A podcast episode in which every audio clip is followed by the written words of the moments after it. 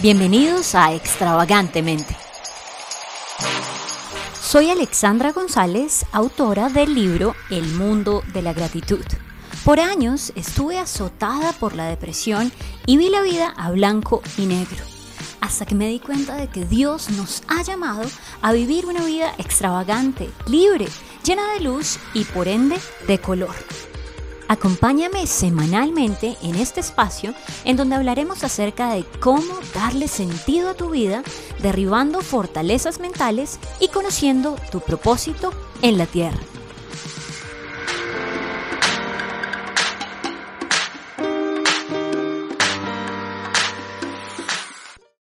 Hola a todas las personas que se conectan hoy a un nuevo episodio de Extravagantemente. Estoy muy feliz porque hoy tenemos una invitada muy muy especial y se trata de la psicóloga Daniela Zuluaga. Ella es una profesional que se ha especializado en el área de la familia y adicionalmente es una mujer con un corazón noble, amable, tierna y que tiene como objetivo servir a las personas que tanto necesitan hoy de su trabajo, de su contribución. Así que hoy te doy la bienvenida, Daniela, y gracias por acompañarnos en este programa. Alexandra, gracias a ti por este espacio. Yo creo que es importante y en la época que estamos es mucho más importante tocarlo, recordarnos que también eh, somos espíritu, somos cuerpo, pero también somos alma. El alma también a veces lo olvidamos y es muy importante. Gracias por abrir este espacio de verdad. Es un privilegio, Daniel, ayudar a las personas, agregarles valor y creo que ese es el propósito de este podcast, poder ayudar a las personas en diferentes latitudes de modo que puedan tener una vida llena de amor, de fe, de esperanza, que se acerquen más a Dios y sé que con este tema que vamos a tratar hoy sí que vamos a lograr este objetivo. Y se trata de cómo perdonar y cerrar ciclos, porque para nadie es un secreto que todos hemos ofendido y nos han ofendido en diferentes momentos de la vida y obviamente el enfoque de hoy es que podamos reconocer cómo podemos perdonar, reconocer también las heridas y saber que es importante que cerremos esos ciclos porque si no vamos a andar ahí como pájaros heridos y por lo mismo no vamos a poder cumplir nuestro propósito en la tierra. Por lo que yo te pregunto, Daniela, ¿qué es la ofensa? ¿Cómo identificarla en nuestra vida? Perfecto, mira, eh, nos enfocamos en, específicamente en la definición de Worthington y Sher, que fue como su compañero de teoría, ellos son psicólogos, y ellos hablan de una combinación de emociones negativas, ¿cierto? Pero referente hacia un ofensor, hacia esa persona que te, con la, como que te sentiste amenazado, amenazada, ofendida y agredido, y realmente se constituye una respuesta ya en transgresión. Entonces ya es limitada, ya tu respuesta respecto a lo que hicieron hacia ti, tú lo tomaste también hacia ti, ya está eh, como condicionada con unas emociones negativas. Perfecto, Daniela. Es decir, que la ofensa es cuando ya yo lo recibo como transgresión y, y solo tengo esas emociones negativas frente a esa persona, frente a esa acción. Ahora bien, ¿qué consecuencias me trae a mí estar albergando ofensas en mi corazón? Listo, mira, hay unas áreas que realmente salen como a la luz y es el estado de tu autoestima el estado del autoconcepto, porque realmente la autoestima de pronto la hemos visto como, no, pues en la autoestima puede estar el autoconcepto resumido y no, la autoestima habla de cómo me veo frente a los demás también, entonces realmente comienza a salir a la luz cómo me siento yo delante del otro, pero el autoconcepto es también cómo me siento yo cuando estoy a solas conmigo mismo porque comenzamos a, bueno, a mí me ofendió esa persona. Y nosotros tenemos una conversación interna de esta ofensa generó algo en mí. Y comienzas a generar, a sacar toda la luz sobre tu autoconcepto, entonces se puede sentir muy, muy por debajo del concepto que aún tienes por como hacia ti, tal vez lo tengas muy abajito. Y de pronto esa ofensa lo bajó aún más. Entonces mira que comienzan a salir muchos temas a la luz y referente a creencias sobre el mundo también, porque entonces la ofensa no solo va directo, de pronto lo hemos entendido más a mi concepto cognitivo de me ofendió en algo que pensaba, no, ofende en todas sus áreas. Entonces también frente a lo que pienso y veo del mundo. Es impresionante, Daniela, cómo una ofensa, una sencilla ofensa puede perpetrar daños en mi autoestima, autoconcepto y en la manera como veo el mundo. Tal vez si una niña desde pequeña sufrió un abuso sexual, por ejemplo, pues ya su autoestima baja, su autoconcepto y la manera en la que ve a los hombres luego también se va a ver afectada. Y, yo también estoy muy consciente que, que las personas entonces empiezan a reaccionar, se vuelven más hostiles debido a estas experiencias dolorosas que no han perdonado. Y por eso yo hoy te quisiera preguntar lo siguiente, ¿qué relación ves tú con la hostilidad, esa agresividad y la falta de perdón? Completamente. Yo creo que ya en la ofensa ya hay unos componentes negativos. De la ofensa muy pocos eh, salen de pronto diciendo, no, pues aprendí gracias a esta ofensa. Creo que es humano sentir, es muy humano y no está mal. Pero comenzamos con pensamientos de hostilidad. Siempre que ya tú te sentiste ofendido o ofendida, comienzan los pensamientos hostiles frente a esa persona, frente a la situación y comienzas a mm, como a condicionar tu actitud y tu comportamiento frente a esa persona. Entonces, ¿tú crees que en el primer ecosistema en el que nos desenvolvemos, que son en nuestros hogares y probablemente son los lugares donde primero recibimos ofensa y empezamos a ofender. ¿Crees que ahí se van como incubando esos pensamientos de, de, que el mundo es malo y que tenemos que reaccionar frente a la vida? Sí, realmente yo creo que venimos de una estructura mental que si ya viene marcada por herida, entonces creemos que el mundo es peligroso, pues empezando por el hogar. Mira, si nuestro hogar es nuestro primer nicho de protección, el primer nicho que nos recibe acá en el mundo, nacemos en un nicho donde nos sentimos vulnerables, ya entendemos que el mundo es peligroso, ya entendemos que vamos a estar bajo riesgo siempre, entonces ya vas a estar como de pronto con la prevención y con los guantes puestos de boxeo, porque es, a mí me van a ofender, entonces yo ya estoy listo o lista para reaccionar. Así es, y yo sé que eso es un común denominador en muchísimas sociedades y de hecho muchísimos de nosotros anduvimos con esos guantes puestos por muchos años hasta que nos encontramos con Jesús y le pudimos entregar esas cargas. Pero de vez en cuando nosotros vamos y se les pedimos nuevamente, Señor, dame los guantes porque queremos hacer justicia por nuestra propia cuenta. Pero bueno, hoy la idea es que podamos también saber cómo perdonar. Eh, pero antes, yo quisiera hacerte una pregunta, Daniela. Cognitivamente nos ayuda mucho saber los efectos colaterales de la falta de perdón. Así que yo quisiera que tú nos compartieras esos efectos negativos que tenemos en, todo nuestro ser. Exacto. Mira, eh, cuando tú perdonas, esta es una estrategia enfocada en el perdón, que eh, sale pues de muchos estudios y me pareció muy hermosa, porque realmente hablan del perdón y del no perdón porque están dándonos las dos opciones, o perdonas o no perdonas. Allí te están respetando tu libertad, pero también te están mostrando los efectos y te dicen, si tú perdonas, tú vas a tener salud física y salud mental, porque recuerden que no solo somos este cuerpo, también se enferma nuestro corazón y nuestra alma, por lo tanto toda nuestra mente. Pero si no perdonas, vas a sentir malestar y la enfermedad va a llegar. La enfermedad donde se ve realmente en nuestro cuerpo, es lo más evidente. En efecto, nuestro cuerpo empieza a llorar debido a todo lo que está sintiendo nuestra alma. Y bueno, querida Daniela, yo hace poco estuve en un seminario tuyo y escuché que tú hablabas de que hay dos maneras de afrontar el tema del perdón. Yo quisiera que hoy nos compartieras esas dos maneras en las que tú consideras apropiado poder llevar a cabo el proceso de perdón. Esa estrategia de afrontamiento eh, sale de Lázaro y Folman, un psicólogo y un oncólogo. Miren qué bonito la, eh, la combinación. Y el oncólogo estaba mirando, bueno, cómo, cómo mirar y cómo la persona se enferma y cómo ayudarle a que pueda sanar.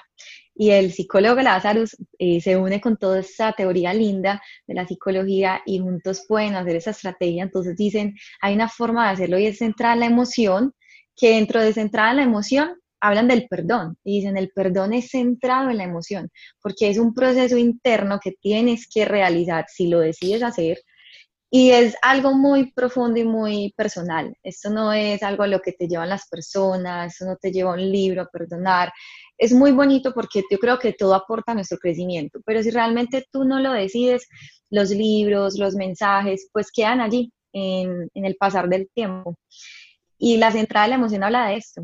Es un proceso interno con tus propios recursos emocionales y mentales de poder sentarte contigo mismo y decir, bueno, ¿hasta qué punto yo voy a llevar esa falta de perdón o hasta qué punto puedo tomar la decisión de perdonar, pero yo solo, no porque la persona que me ofendió cambió, porque eso tal vez no pase, no siempre pasa que el ofensor te pidió perdón o, o restauró la relación o restauró lo que, lo que causó, no siempre, creo que el primero empiezas en mi corazón, pero está al otro lado y es enfocado en el problema, donde creo que hay que tener bastante resiliencia y bastante autocontrol, dominio propio, porque es ir a hablar con la persona, sentarnos y poder eh, colocar sobre la mesa lo que pasó lo que sentí, lo que percibí, porque yo creo que eh, en la falta del perdón hay algo muy importante y es no podemos victimizarnos. Hay situaciones muy dolorosas que creo que sí realmente podemos hablar de víctima, pero no siempre hablamos de esas situaciones tan dolorosas donde la otra persona lo hizo con la intención de ofenderte, porque creemos que el mundo lo hace así, quieren herirme y dañarme. Entonces, ese centrado en el problema de sentarme, expresar y poder decir, mira, esta fue mi percepción y así lo tomé y por eso me ofendí. Y que la otra persona pueda también comentarte qué realmente había pasado. Súper, ahí ya tenemos las dos maneras. Una, centrar en la emoción, sentarnos, escribir lo que sentimos, qué nos sirvió esa persona, qué emoción negativa se activó en nuestra vida y hacer el proceso nosotros solitos. Y está el otro que tú dices, que, eh, que es el del problema, el que podemos ir a conciliar, a hablar con la otra persona, pero no siempre hay que ir a hablar con, con la persona según lo que tú nos estás diciendo, sino solo en este. Ahora bien, yo quisiera que con un ejemplo aterrizáramos un poco más esta teoría. Podemos tener eh, en cuenta el caso de una mujer que ha estado en una relación tortuosa, de golpe todavía está ahí, bueno, ha sido despersonalizada, ultrajada, inclusive golpeada, y bueno, llega un punto donde dice, me voy de esta relación, pero quedó con un corazón supremamente herido. ¿Qué hacer en ese caso, Daniela? Claro que sí, me voy a basar inicialmente en una frase muy linda que leí hace poco y dice, estamos diseñados para involucrarnos en relaciones sanas, profundas y significativas. Desde allí ya partimos en, en cómo calificar mi relación en qué estado está. Entonces, y, y, en qué de pronto, qué característica está mi ofensa en mi corazón, porque es empezar a contextualizar esta situación que tú dices. Y es, bueno, esta relación de pronto nociva, primero para tu autoestima, segundo para tu salud física, salud mental, emocional, y también para la otra persona, porque yo creo que si en una relación las dos personas están heridas y lo que están generando son conflictos y choques, porque creo que son reacciones completamente y continuas, entonces si estás reaccionando y estás generando ya una herida que está pasando por encima de los derechos, porque es algo muy importante. Hay ofensas básicas, hay ofensas que todo el tiempo vamos a generar, nos van a causar porque la convivencia humana es así, nos vamos a herir, pero hay otras que ya están como pasando un límite de mis derechos y, creo que ahí hay que hacer un alto, ¿cierto? Un alto y es primero la relación contigo mismo. O sea, yo creo que la más importante es esta. Porque cuando tú no tienes una relación contigo mismo eh, sana, restauradora, que te hace crecer, comienzas a buscar esos complementos o esos como quiero llenar algo que falta en mi corazón, pero no lo sabemos. Realmente el ser humano no actúa, quiero que me llenes, no, yo lo hago y busco. Entonces, en esas relaciones conflictivas de agresividad, realmente si no hay una relación de, de amor propio, de restauración, de decir, bueno, hubo un maltrato hacia mí como mujer, en este caso que colocas, si no te das cuenta de ello, eh, va a ser simplemente el ser víctima y quedarme en una posición de victimización que no te permite abrir los ojos y poder decir, ok, esta persona también es una persona herida, pero hirió. Entonces hay que primero solucionar esa parte de esa relación que va a pasar, porque si continuamos allí, seguimos en un ciclo muy, muy, muy ofensivo y bastante, pues, nocivo, me parece peligroso. Salir al menos del ciclo, salir y parar porque es un ciclo con esa persona, pero si tú no lo paras, también vas a continuarlo con otra persona. Entonces, el segundo paso es sana como persona internamente, qué pasó en esa relación contigo. Y el tercer paso cuando ya hiciste el primer y el segundo paso contigo, creen que va a ser fácil sentarse con esa persona dentro de lo que sea posible si no corres riesgo, porque también la vida a veces corre riesgo de estas mujeres que han pasado por relaciones violentas. Si no corres riesgo y crees que la persona quien hirió durante todo este tiempo físicamente, verbal y psicológica, tiene la capacidad de sentarse contigo y poder realizar un cierre donde se puedan ofrecer el perdón, donde se pueda recibir el perdón y cerrar una relación donde se dice, ok, somos personas heridas, nos herimos, pero ahora cerramos una relación de restauración y donde las relaciones creo que hay que tratar de estar en paz con todos dentro de lo que podamos. Y todos nos herimos, creo que todos tenemos grandes heridas en el corazón. Es cierto, Daniela, pero sabes, eh, esas heridas también tienen la capacidad de transformarse en cicatrices y Dios tiene esta majestuosidad de usar esas cicatrices para luego llevar también sanidad a otras personas inclusive. Entonces eso me parece maravilloso. Cuando sanamos, nosotros podemos ser generadores de vida y lo que antes fue para muerte, ahora es para vida. Ahora, si uno no va a hablar con la persona, si uno decide hacer el proceso y escribir las emociones, todo lo que hirió, ¿qué preguntas se debería hacer uno? Porque fíjate, yo eh, tenía un caso particular y yo dije, no, a esta persona no la puedo aproximar, no me puedo aproximar a ella, pero yo me voy a hacer cierto tipo de preguntas, pero me imagino que hay preguntas generales, preguntas específicas para cada caso. Sí, yo creo que realmente es eh, colocarnos en el lugar de, no de víctima, vuelvo y lo repito, sino en lugar de, bueno, debo, debo ser más duro, más dura frente a una posición de qué voy a hacer con esto que pasó, porque primero afecta tu pensamiento, después tu emoción, el comportamiento y la motivación con la que vas a hacer las cosas.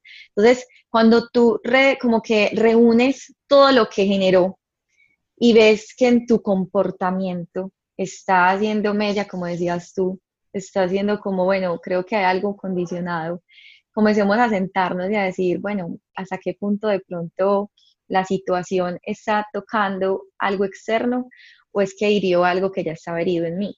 ¿Cierto? Creo que es importante empezar a ver, ¿es una ofensa en general o es una ofensa particular? Porque de pronto hizo algo y es, mm, bueno, tal vez fue una ofensa porque esa es mi forma de pensar y yo no quiero que rompa mi estructura mental. O tú sientes que realmente ya fue algo más interno donde tú dices, mm, ya sé que hirió mi ego o hirió de pronto aquella herida de huerfandad que tengo, que me sentí a un lado y siempre me he sentido así. Es muy interesante. De hecho, ahorita que tú estabas hablando acerca de, ese tema, yo pensaba en que cuatro personas, por ejemplo, pueden recibir el mismo estímulo, la misma acción por parte de otra persona y solo una se puede sentir ofendida. Eh, por lo tanto, pues es, muy importante saber si es algo interno, es algo externo y finalmente pues uno es el que va a ser el, el mayor beneficiado. Ahora, te quisiera preguntar acerca de la misericordia en este contexto del perdón. Tú hablas que es importante tener misericordia con otras personas. Explíquenos un poquito ese concepto y hasta qué punto podemos tener misericordia con las personas que reiteran en la ofensa. Bueno, yo creo que el término de misericordia habla de aquella posición donde nos hace recordar que nosotros también herimos.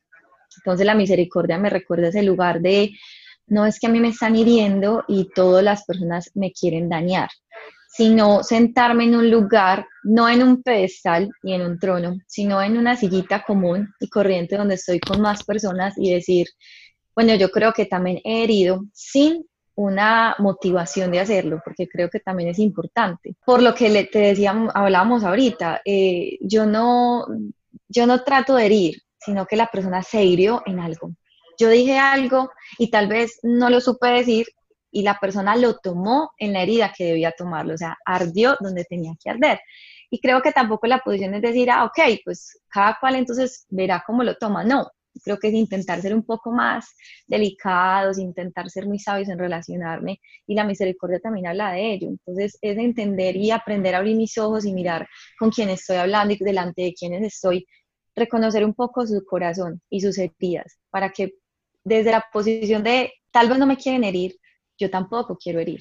Entonces, desde ese punto de vista donde es, yo no soy más que nadie y nadie es más que yo, ya todos entramos a un punto igual entonces la misericordia llega a, recordarme, bueno, es prepararme porque nadie sabe hacer lo bueno que desea hacer. Es tener un, lugar en el corazón de tengo que perdonar todos los días, porque estas relaciones y estas relaciones humanas son, están compuestas de corazones. O sea, nosotros no estamos relacionándonos con robots, estamos relacionándonos con corazones. Es completamente cierto. Y de hecho cuando tú hablabas yo pensaba en, en, el dilema del erizo, que también lo compartimos en nuestra cuenta de Instagram de extravagantemente, y es que, que como los erizos que tienen esas púas, eh, aunque se necesitan unos a otros, pues entre más se acerquen, las púas más los pueden pinchar los unos a los otros y es el riesgo, pero pues a, a cambio recibimos calor y siempre va a ser algo, mientras haya relaciones humanas va a haber ofensa, por lo tanto recuerdo las palabras de Jesús cuando dijo, eh, hay que perdonar 70 veces 7. Y pues creo que nadie puede tener esa cuenta ahí todo el día 70 veces 7, el otro día 70 veces 7. Sin embargo, muchas personas pues van, guardando ahí la cuenta. Aquí le tengo una, le tengo otra, va contando. Y eso se, se transforma en resentimiento, en amargura. Entonces quisiera saber, ¿tú qué piensas eh, al respecto de, de guardar resentimiento y amargura? Sí, así es. A mí me gustó mucho esta parte porque en Mateo 18, 22 lo hablan y es perdonar las 7, 70 veces 7, como dices tú, y entonces hay una versión que me gusta ahí en la TLA donde dice, hay que perdonar siempre, y siempre es entonces, o sea, que nunca puedo quedarme con algo, no, ahí dice siempre. Y hay una parte donde dice algo muy lindo, y es en Romanos 12, 17, 18, si alguien los trata mal, no le paguen con la misma moneda. Al contrario, busquen siempre hacer el bien a todos y hagan todo lo posible por vivir en paz con todo el mundo. Cuando ya leemos esta parte de la palabra, ya entendemos, ok, creo que es una decisión. Es una decisión difícil, sé que hay situaciones muy difíciles, hay situaciones dolorosas donde entran al corazón y quedan en un espacio bastante escondido y sacarlas eh, duele más, sacarlas al aire y a la luz. Y creo que aquí es la importancia de eso, hay que darnos cuenta que nosotros no hemos decidido perdonar en ciertas cositas pequeñas, porque somos de pequeñitos detalles y esos pequeños detalles son los que nos hacen crecer la herida y de pronto en esa crecer la herida es una llaga tan grande que todo lo que llega a nuestra vida lo recibimos allí. O sea, ya nos arde absolutamente todo, todo nos hiere, todo nos duele, porque estamos heridos, porque estamos con dolor. Entonces, el decir, de decidir no herirte, más allá de decirlo de pronto muy fríamente que puede sonar, ah, pero tú no has vivido mi vida. Claro que no, no lo he vivido pero sí hemos vivido, yo lo he vivido y es posiciones y lugares de, me he sentido ofendida, me he sentido herida, me he sentido a un lado. Creo que la vida nunca va a pasar sin, sin, sin dificultades. Sí. sí, o sea, ah, no, todo fue perfecto, no, hubo momentos difíciles de donde me sentí humillada, pero el decidir no herirme también es ese punto de yo no quiero pagar mal con mal, yo quiero ser mejor. Y si quiero ser mejor, comienzo por la misericordia. Y si quiero ser mejor, pues comienzo por ser mejor, por decir, ok, ¿qué hacen los demás? Voy a hacer algo diferente. Entonces, el decidir no herirme también va con una palabra muy bonita, es la habituación. Hay personas que han pasado mucho tiempo de, dolor, pero se acostumbran. Se acostumbran de pronto, hay dos formas de acostumbrarnos. O me acostumbro a ese dolor como opción de vida y es toda la vida voy a sufrir, o mejor digo, ok, ya sé que el dolor hace parte de la vida, pues me habituo a él de manera positiva, sé que va a estar allí y lo tomo como resiliencia. Entonces me levanto y lo tomo como un ladrillo que pongo debajo de mis pies y me sube un escalón más. Pero quien lo tomó por el lado malo, negativo, créeme que todo te va a llegar a herir, todo te va a hundir cada día más. Y no vas a sentir que crees, esto dices, ¿por qué no avanzo? es porque tú decidiste abrir tus manos y decir, todo lo que me llegue va a ir mi corazón. Y la habituación habla de eso, la exposición continua a un estímulo. Por ejemplo, la loción, tú te la aplicas en la mañana, se te olvida que hueles, pero alguien alrededor pasa y dice, ay, tu aroma es este. Lo mismo te digo, ¿cuál es tu aroma? ¿Qué está emanando tu vida? Las personas se dan cuenta, ¿qué está emanando? O la parte negativa que decidiste tomar, pues la parte de resiliencia de, ok, nadie sabe las luchas del otro.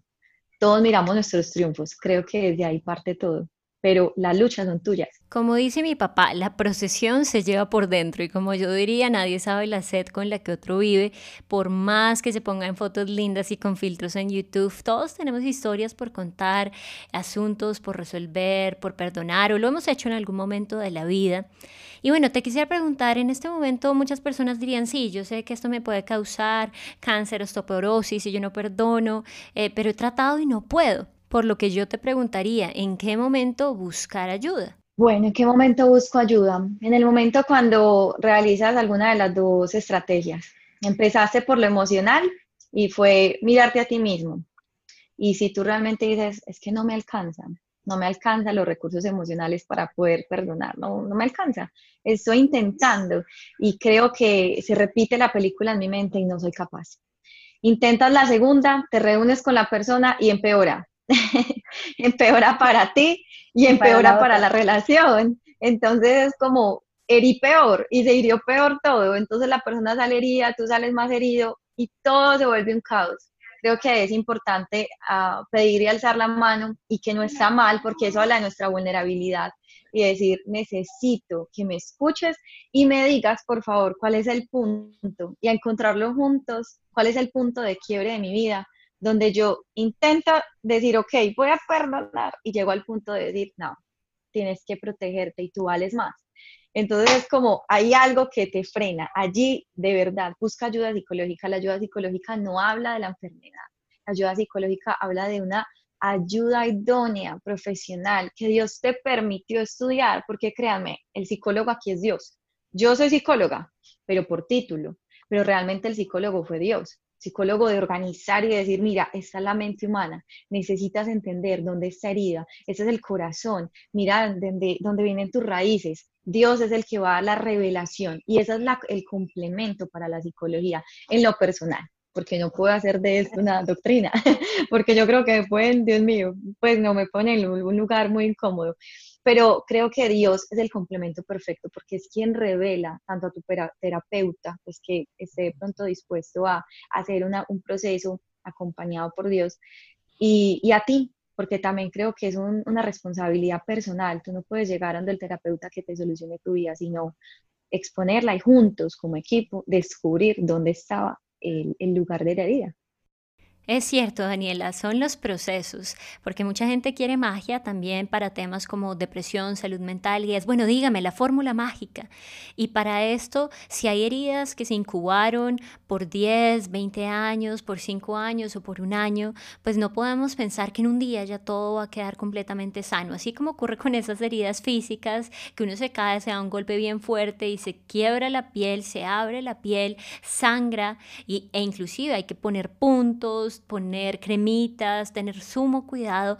Asimismo es con las emociones, aunque no las vemos, es el mismo procedimiento. Y aquí yo hago hincapié, es muy importante la ayuda psicológica que vaya de la mano también con una ayuda espiritual, tal vez un líder, un mentor, un pastor en tu iglesia, alguien en quien tú confíes, que te lleve de la mano con la palabra, te muestre todo lo que dice y, y cómo Jesús es nuestro mayor ejemplo para perdonar y adicionalmente con un terapeuta, una psicóloga como, como Daniela, que podamos nosotros mirar esas heridas que datan de, de tiempo atrás y que verdaderamente necesitan ser sanadas.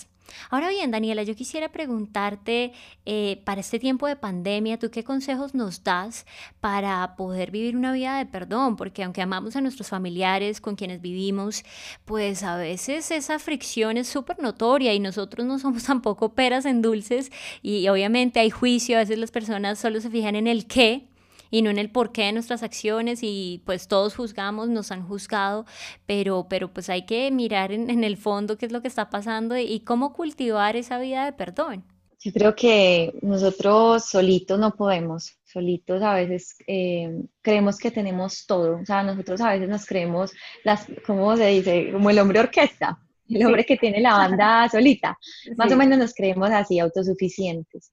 Y la autosuficiencia es muy bonita para algunas etapas de la vida, pero ya llegamos donde eh, descubrimos que el ser humano no puede estar solo y reconocer, identificar de quién debo rodearme para poder tolerar y, creo que caminar en la vida donde habrán tropiezos, pero aprender a mirarla con ojos de, fe y de, esperanza, como todo me forma, tal vez te va a ayudar a que esas ofensas de la vida o aún esos dolores, aquellos duelos, aquellas pérdidas, aquellos eh, lugares de dolor donde realmente tal vez algunas personas sí de pronto tienen la intención de herirte, para que puedas soportar, para que puedas avanzar. Te tienes que pegar de aquellos momentos donde Dios ha hecho lo bueno para ti y de aquellos momentos donde tú sabes que te has levantado y todo lo bueno con lo que cuentas en tus manos, para que te aferres tan fuerte que el perdón comience a tocar a tu puerta y puedas decir, ok, abro los ojos y me aferro de todo lo que tengo, porque no estoy sola, tengo personas a mi alrededor, tengo ocasiones maravillosas que tienen mi recuerdo y tienen mi corazón, para que lo que viene adelante, para lo que estás enfrentando, pueda decir, es un lugar más pequeño de lo que ocupa lo bueno en tu vida. Sí, que es cierto lo que tú dices. Y sabes, cuando tú estás hablando, me acordaba de un cartoon que a mí me gusta mucho y es de Peanuts. Y está Charlie y está Snoopy frente, frente al mar, frente a un laguito ahí.